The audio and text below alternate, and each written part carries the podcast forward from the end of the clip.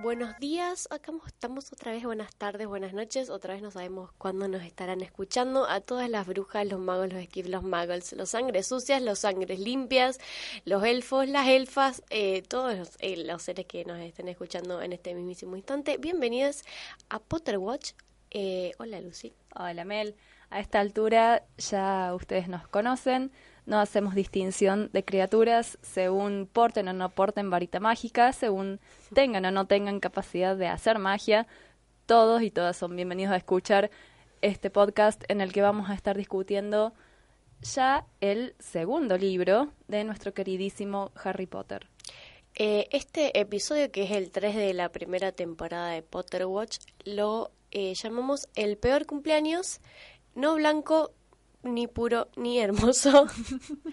eh, Sino todo lo contrario. Todo lo contrario. Eh, ¿Tenemos que activar la contraseña del podcast anterior? Es cierto, si no, ustedes saben, esto no arranca. Nos están comentando ya que la tienen presente, por suerte la han anotado. Eh, y la contraseña era Cassandra Bablatsky, eh, adivina, vidente, autora de Disipando las nieblas del futuro, libro de texto que se utiliza en Hogwarts y aparentemente antepasado muy, muy, muy, muy lejano de nuestra querida profesora Trelawney. Antepasado es cierto que esto es, bueno, es eh, un robo a mano, a mano armada con varita. Eh, tenemos hoy eh, la consigna eh, del día, que bueno, tiene que ver como siempre con el nombre de nuestro capítulo, y eh, el tema que nos trae hoy, como arrancamos con el segundo libro Harry Potter y la Cámara Secreta, o la Cámara de los Secretos, según... De nuevo, según la traducción. Según la traducción, tenemos eh, para hablar sobre segregación social y discriminación en el mundo mágico. Sí, que lamentablemente al introducirnos en el mundo mágico, notamos que está igual de presente que en el mundo no mágico que cómo llegamos, Lucy, a eh, este de, este, esta temática elegida para hoy. Y bueno, esta temática nos salta a la vista, a los ojos, apenas empieza Harry Potter y la Cámara Secreta. Eh, tenemos el famoso incidente en el que Dobby se aparece con todas las buenas intenciones del mundo, mi vida, pero bueno, acá sí eh, le vamos a dar la razón a quienes dicen hay que cuidar las formas. Dobby, hay que cuidar las formas. Hay un millón de maneras en dar una advertencia. Pero bueno, eh, Dobby se aparece muy de imprevisto en la casa de los Dursley. Harry se lleva el susto de su vida hasta el momento. Sí, sí. vendrán peores.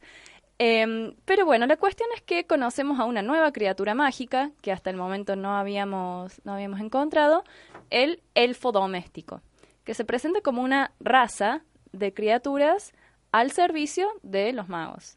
Sí, al servicio de los magos con eh, ciertas características no eh, identificables de eh, separadas de los que después vamos a ver lo que son los elfos libres, ¿no? Como llevar una prenda que sea algo que esté roto y que como un trapo, como un trapo, exactamente. Nunca levantar los ojos a los a los humanos si no le están hablando directamente o bueno, un, par de nunca responder de nuevo, no poder portar varita mágica, a pesar de que tienen capacidad de hacer magia. Tienen muchísima magia. Muy poderosa eh, por sí misma. Pero bueno, eh, Harry, siendo un ingenuo total en lo que es eh, el sentido común, lo, lo, que hemos dado en llamar el sentido común del mundo mágico, esta es una categoría que la vamos a patentar, Harry lo primero que hace es lo que se le ocurriría a cualquier ser humano con una mínima decencia hablarle, darle la bienvenida, invitarlo a sentarse y con eso Dobby estalla. Claramente es algo a lo que... En llanto. En llanto, literal, muy ruidoso, muy explícito. Moco todo. Moco tendido. Y esto evidentemente nos da una pauta de, eh, primero, el trato que, que, recibe continuamente, pero también de la situación de opresión sistemática que sufren los elfos domésticos. Sí, la situación de estrés, ¿no? además de o sea, estamos hablando de elfos domésticos, pero en realidad es, es una forma de decirlo porque son esclavos, no reciben paga, sino que son esclavos literales de, de, los magos, aunque haya algunos que los tratan mejor y otros que no. Eh, bueno, eso eh, en eso está también un poco su naturaleza. Eh, pero bueno, Dobby la tiene particularmente difícil por la familia de la que, de la que viene, ¿no? Seguro, y también seguro, aquí vamos a de nuevo No todos los magos son iguales. Sí, bueno. Seguramente habrá quienes traten mejor o peor a sus elfos domésticos, de acuerdo a la familia. Pero bueno, la, la cuestión es que no se sale de eso. El elfo doméstico es un sirviente y es una eh, raza entera a medida que van avanzando los libros. Conocemos a otros elfos que están en la misma situación sin cuestionarlo. Entonces, bueno, aquí si, si Harry hubiera prestado un poquito más atención en las clases de historia de la magia, tal vez sabríamos de dónde viene esta relación servil. Sí, sí, sí. Pero bueno, nos queda el hueco ahí en el que no tenemos idea cómo se originó. Un poco después nos vamos a ir enterando con eh, Hermione y su... su- Con Hermione que eso es algo que me duele mucho que pasa en las películas, que se le saca muchísimo su tinte político. Hermione es un personaje muy político Totalmente. en el sentido de, de que todo el tiempo está con los derechos eh, de, de los más desprotegidos y siempre está siendo muy feminista todo el tiempo. Y bueno, forma la, la pedo en español, ¿no? la plataforma élfica de defensa de los derechos obreros, eh, que, es, que es una de las maravillas más grandes de, de, de los guiones Harry Potterísticos. Grande Hermione militando ahí la igualdad y los derechos de los elfos. Los derechos y las libertades. Em, tenemos eh, en el mundo mágico, bueno, también toda esta, esta cosa fea de la discriminación, digamos, la segregación social, no solo con otras razas, sino dentro de los mismos magos, que es otra cosa que aparece, eh, aparece un poco, vemos en el libro 1, pero no nos, no, no nos retienen en ese dato, pero en el libro 2 ya hay un choque grande entre varias categorías de, de, de cómo ellos mismos se clasifican, ¿no?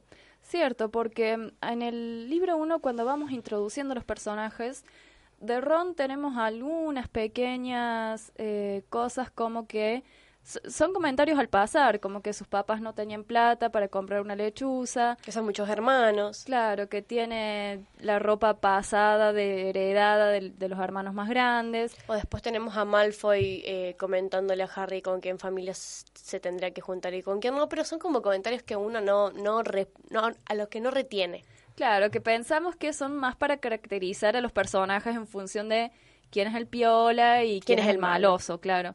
Pero acá en el libro 2 ya empieza a haber una, una situación de clase. Si nos ponemos así bien, bien duros, es una situación de clase. Tenemos eh, dentro del mundo mágico, en el mismo estrato de, de magos, portadores de varitas, sujetos de derechos, Sí, sí. ciudadanos, todo lo que vos quieras, tenemos básicamente a los ricos, a los poderosos, después a los clase media, comunes, normales, y a los más desfavorecidos, los más pobres, que acá incluso Ron eh, está totalmente consciente de esa situación y la trata todo el tiempo de darle excusas a Harry por... Le da vergüenza. le da vergüenza, sí, mi vida.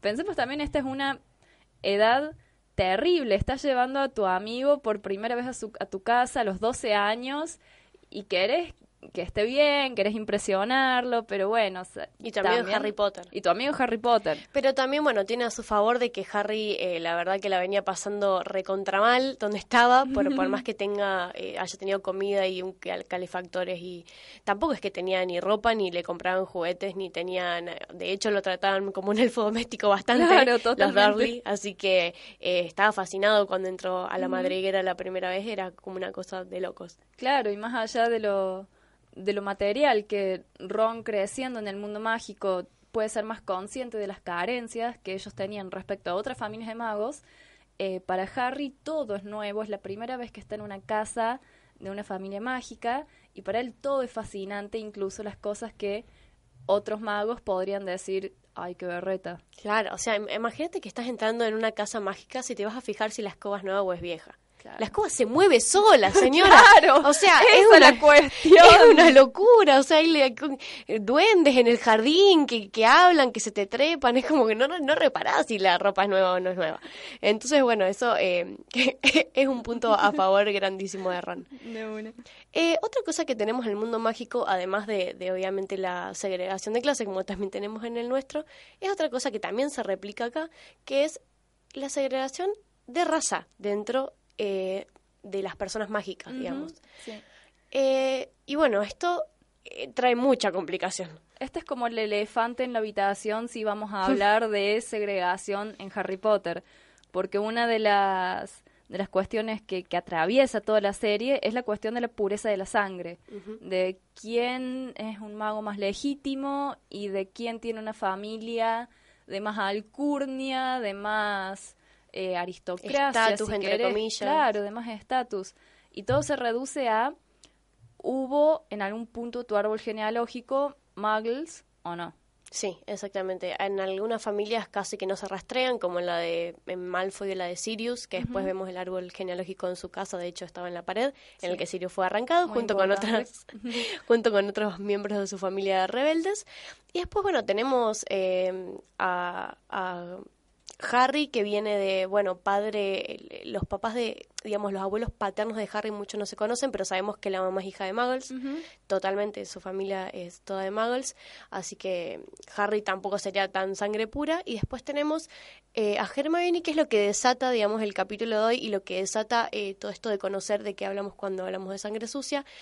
Eh, porque Hermione es hija de Muggles totalmente, ella eh, viene así de, de la mismísima nada mágica, Claro, sería la primera generación. de- es de, claro, de, por lo menos de su familia de magos. Y bueno, en, en una parte de cuando está arra- arrancando, digamos, eh, Harry Potter y la Cámara Secretas, eh, hay un conflicto, como siempre, entre Malfoy, Ron, Hermione y Harry.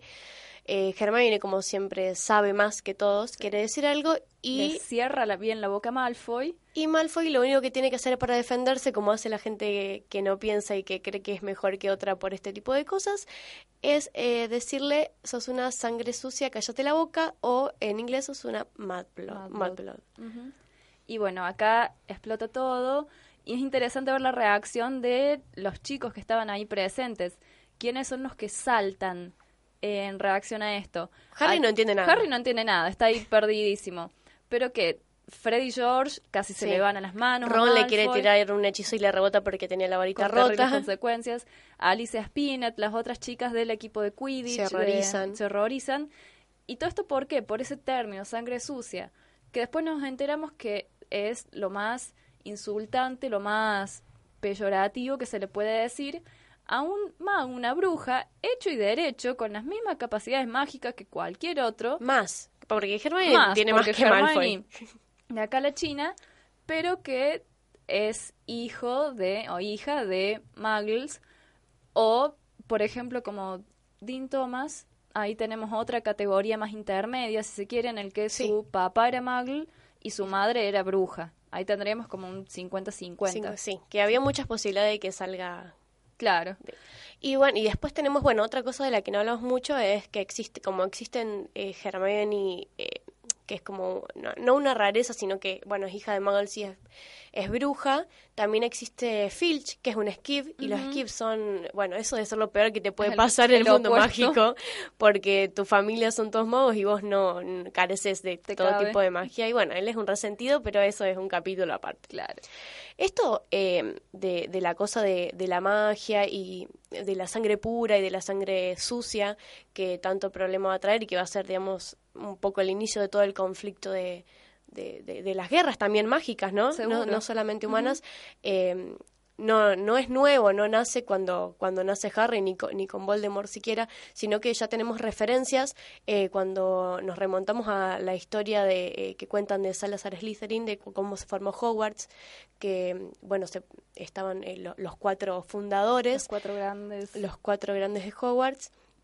Eh, y bueno, eh, Slytherin eh, se va, digamos, cuando se pone en discusión el tema de dejar entrar a hijos de Muggles o no. Era el único que no estaba de acuerdo con abrir Hogwarts a, a, entre comillas, los sangre sucia. Claro, hay hijos de muggles. a hijos de Muggles, entonces eh, se va y ahí crea la Cámara de los Secretos, que es lo que da Claro. original el segundo libro. Con juegos de azar y mujerzuelas. Eh, exactamente. Y esto, en, en una perspectiva un poco histórica, resulta dentro de todo entendible si pensamos que, digamos, la mentalidad de los magos se fue abriendo con el tiempo. Pensemos que en aquel momento, en la, la Edad Media, Te quemaban. te quemaban. Básicamente, por más que haya para los magos y brujas haya sido una boludez, hacerse los giles con, con la hoguera, todo eso, no estaba bueno sufrir semejante persecución. Sí, perdías amigos, perdías, familia. Claro, tenías que estar continuamente escondiéndote, huyendo, poniendo excusas, haciéndote el boludo con muchas cosas. Entonces no estaba bueno. Pero tampoco, eh, digamos, la solución de Slytherin de dejar eh, un, un monstruo, ¿no? En una cámara para que se vaya comiendo. Para que vaya asesinando a los hijos de Muggles. Exactamente. Tampoco es que era la solución. Pero digamos que en ese contexto se puede llegar a entender la, la el rechazo, la reticencia de ciertos magos y brujas a juntarse eh, con Muggles, ni que hablar de casarse y tener hijos, o bueno, no, necesariamente casarse, pero tener hijos que probablemente heredarían eh, el, gen mágico, claro, el, gen, el cromosoma cuál. Claro, el, cromosoma M de mago, de, magia. Em, y entonces, bueno, llega ese momento y que ¿qué haces con tu con tu pareja Muggle? Vos, ¿Cómo le explicas que el claro. le crecen flores en las manos? Claro. Claro. Bueno, sentate, tenemos que hablar. Y no, estaba medio complicado en la Edad Media. Sí, después, bueno, por, por suerte en, algunas cosas, algunos evolucionaron y otros se totalmente.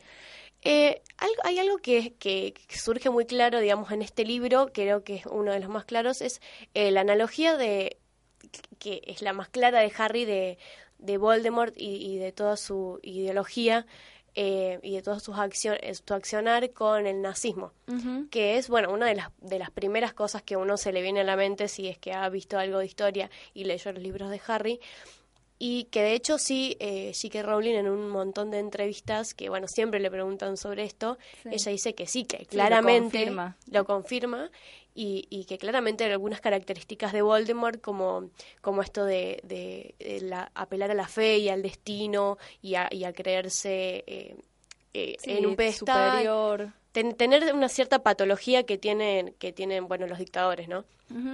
Y no solamente eh, Voldemort, eh, J.K. también dijo varias veces que el personaje Fudge, de Cornelius Fudge, oh. eh, ella se inspiró en la, la, actitud y la reacción de los primeros ministros, bueno, específicamente del Reino Unido, pero de los líderes de Europa, em, previo a la Segunda Guerra Mundial, viendo el ascenso del nazismo, el ascenso del partido nazi en, en Alemania y no poniendo las manos para frenarlo, digamos. Un tibio. Un, tibio total. Fudge, con tal de negar el problema, después, bueno, básicamente permitió que... Esa es la, primera resbalada política que vemos en los libros de Harry, ¿no? A Fudge eh, negando la posibilidad de que Voldemort eh, pueda volver.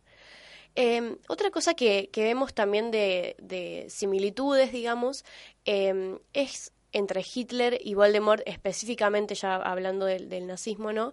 Es que tuvieron en los comienzos tropiezos, acá hacen, eh, se hacen analogías en, entre, bueno, Voldemort se encontró con Harry y con, con el amor de Lily, digamos que, que lo redujo a, la casi la nada. En el momento en que estaba cimentando su poder. Exactamente. Y bueno, eh, Hitler también tuvo eh, un juicio en el que fue eh, condenado pero, a, cinco años, me parece, pero salió a los nueve meses y bueno, ahí retomaron. También se ve un... Eh, se, ve como una, una vuelta, un regreso de, de, Voldemort y, y, de Hitler Em, más poderosos todavía, más con un, con un plan, con un plan con seguidores, eh, que bueno, los, los, mortífagos también vienen a ser, vienen a ser un, un tipo de SS, exactamente, em, en el que vemos también, por ejemplo, eh, la, la, marca de la muerte, ¿no? Eh, los mortífagos tienen la calavera con la serpiente tatuada, que es con la que se identifican y ellos están orgullosos y se llaman eh, y, y, se llaman entre ellos digamos literalmente literalmente. y bueno y en el nazismo tenemos la, la tenemos la esvástica. Entonces ahí hay también otra eh, analogía bastante clara. Em, otra cosa también que estuvimos viendo es que eh, bueno, que J.K. Rowling retoma en el último libro, en el de las Reliquias de la Muerte, cuando nos cuenta cómo y cuando vemos que esto, eh, bueno, nosotras al estudiar comunicación es una de las cosas que, que más te pegan y más te duelen, ¿no? No podés no fijarte. No podés no fijarte en eso. Es que Voldemort toma eh, no solo el poder del, del Ministerio de la Magia, sino de los medios de comunicación y arma toda una campaña de propaganda. De, propaganda, eh, de persecución y, y, de tratar de convencer ¿no? a los que estaban ahí, eh, que eran, entre comillas, sangre pura, eh, pero le tenían miedo, pero a la vez no estaban tan convencidos. Entonces hay toda una, una movida de los medios de comunicación increíble. sí, todo un trabajo de, de lavado de cerebro, digamos, de si vos conoces a alguien que tenga ascendencia dudosa, Puedes entregarlo, es un servicio que le estás haciendo al Ministerio de la Magia, la gente que no, no es de sangre pura, no tiene derecho. Claro, queriéndote convencer de que era una, una, cosa hasta de nacionalismo, digamos, eh, del mundo mágico. Eh, también con, bueno, con Ambridge, digamos, al frente de la Comisión de Registro de Hijos de Muggles, que que iba viendo, ¿no? a, los que tenían eh, en su árbol genealógico algún familiar muggle eh, y, y, era una cosa de, violencia en sistemas interrogatorios en el que les quitaban la varita y le preguntaban a quién se la habían robado y bueno que, que vemos eh, cuando ellos se infiltran en el ministerio claro, incluso en presencia de mentores y esta creación de un registro sistemático de nuevo imposible ver no ver la analogía con el nazismo y con su persecución de los judíos en primer lugar, pero también de un montón de otras minorías, de gitanos, homosexuales, de discapacitados, físicos. exactamente. Aquí incluso a los a los squibs, por ejemplo, se los puede tomar como como esa idea que tenían antes las familias muy tradicionales, muy muy muy grosas, así que si había alguien con un defecto físico o mental en la familia había que esconderlo. Era la vergüenza de la familia y no se tenía que mostrar. En este El cuarto patio. Claro, exactamente. Con los squibs también se los oculta porque lo único que importaba era el mago de sangre pura y el único que tendría derecho a portar varita y ejercer la magia.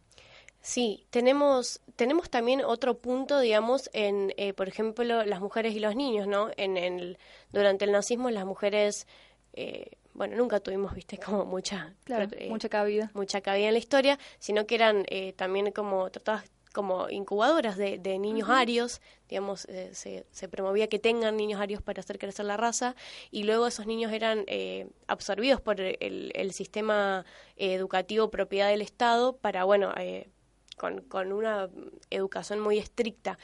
Eh, que podemos, eh, si, si, si, si, rascamos muy al fondo, digamos, verlo cuando Voldemort lo obliga a, Draco a matar a Dumbledore eh, y él, ya sea por miedo, por querer cumplir o por X causa, no, no dice que no, va y lo hace y lo intenta de mil formas y erra de mil formas. La vemos a la madre, a Narcisa, que, que jamás tiene voz ni voto nada, siempre está al costado de Lucius. Eh, solamente al final hace un acto de amor eh, por su hijo, digamos, eh, ocultando que Harry está vivo al frente de todos los mortífagos de Voldemort, pero eso es su, ese, ese, es como el, sumum de lo que hizo en, todo, en todos los libros. Su, su máximo momento de, agencia, digamos, en todos los libros. Pero sí, siempre un personaje totalmente relegado que lo único que sabemos de ella es que aparentemente es igual de sobradora que Lucius Malfoy, que Draco Malfoy, digamos, es como que completa el, la, imagen de la familia rubia, limpia, fría y, bueno, y sangre pura, que era lo que importaba. Lo que importa, y casualmente son todos también rubios y arios, ¿no? Claro, todos rubiecitos, pelo lacio. Blancos, blancos. Parecen Targaryens. eh, hay otra cosa que encontramos eh, investigando que no es una coincidencia para nada y que es muy interesante, que es que eh, el año de la caída de Hitler, eh, bueno, después de la entrada del ejército rojo en Berlín, que en, digamos, la teoría es que se suicida en compañía de sus espalda. En el, búnker. Los oficiales que se suicidan en el búnker. esa fecha coincide con en la caída en el mundo mágico de Geller Grindelwald. Mm. que nosotros a Grindelwald lo escuchamos nombrar, digamos, al pasar también en, en varias ocasiones. Como una curiosidad histórica, Sí, digamos. como, hey, ¿quién será este? Así, claro, así como una vez hubo un mago tenebroso, pero digamos. nunca nadie hace mucho. Eh, pero bueno, conocemos mucho de él en, en las Reliquias de la Muerte.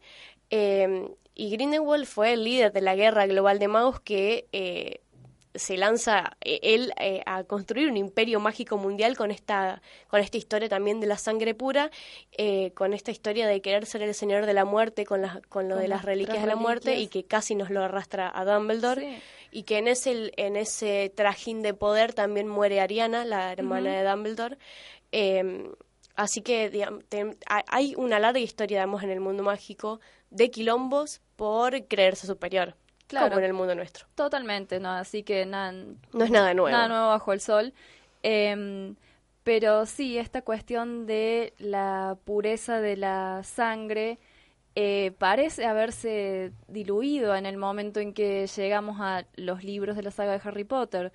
Eh, Ron, que de nuevo, yo insisto, él representa al, al mago de la, de, de la calle, al que se crió inmerso en ese mundo mágico, es el que lleva la, la, la- la voz del pueblo mágico.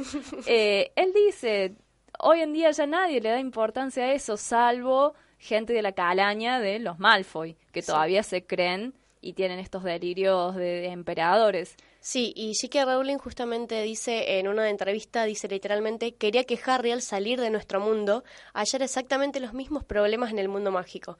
Así que se encuentra con la intención de imponer una jerarquía, con la intolerancia y esta noción de la pureza, que es una gran falacia pero que surge en todo el mundo.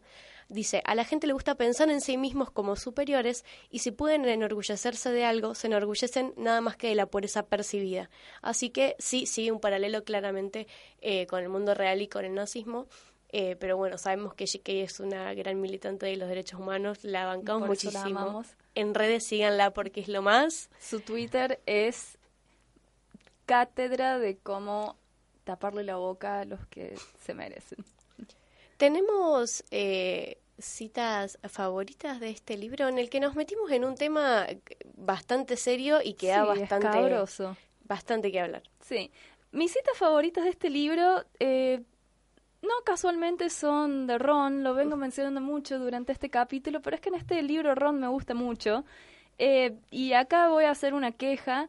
Me molesta muchísimo que en la película de la Cámara eh, Secreta sea Hermione, la propia Hermione, la que explique, sí, porque sangre sucia significa esto y yo me puse muy triste porque es esto. Y Ron, mientras tanto, está vomitando babosas como Sí. un baboso. Eso es lo que diferencia a Ron de Harry y Hermione. Solamente él puede dar esa perspectiva de qué connotación tiene eh, el adjetivo sangre sucia en el mundo mágico. Y me molesta mucho que en las películas le quiten eso a Ron. Sí, que otro venga a explicar su realidad. Claro, exactamente. Así que bueno, para reivindicarnos eh, y para alivianar un poco el, el tono del capítulo, una de, la- de las cosas favoritas que, que dice Ron en este libro es, hablando justamente de, De la sangre pura. de qué importancia tiene ser un sangre pura, mira Neville Longbottom. Es sangre pura y no es capaz de sostener el caldero correctamente. Neville es Neville y Hermione son las eh, dos más claras los dos más claros ejemplos de que no importa de dónde vengamos eh, sino de la magia que tengamos adentro y de, de, de la pureza del corazón no de la pureza de la sangre no Ay, sí. que eso es lo que de un modo u otro siempre nos enseña J.K. Rowling aunque nos pongamos cursis pero ese es su mensaje todo el tiempo Sí, chicos, y tratemos de no olvidarnos. no olvidarnos nunca. Nos estamos eh, quedando sin tiempo para este podcast. Espero que a ustedes les haya gustado, que nos escuchen para el próximo. Tenemos redes sociales, por fin estamos tratando de iniciarnos en Instagram. ¿Cuál es nuestra red? Nos pueden buscar en Instagram como PotterWatch Arg de Argentina, porque próximamente inauguraremos sucursales en países vecinos. Pero mientras tanto nos buscan en Potterwatch, Potterwatch ARG. Y próximamente tendremos un Facebook, pero vamos de a poco porque somos dos y no tenemos varitas mágicas que hagan cosas por nosotras. Ni elfos domésticos. Ni elfos domésticos, tampoco querríamos tener elfos domésticos porque seríamos de la pedo, seguramente. Eh, así que les dejamos la contraseña para el próximo podcast. Para que nos sintonicen Enemigos del, heredero. Temed. Y. Chan, chan, chan. Travesura realizada.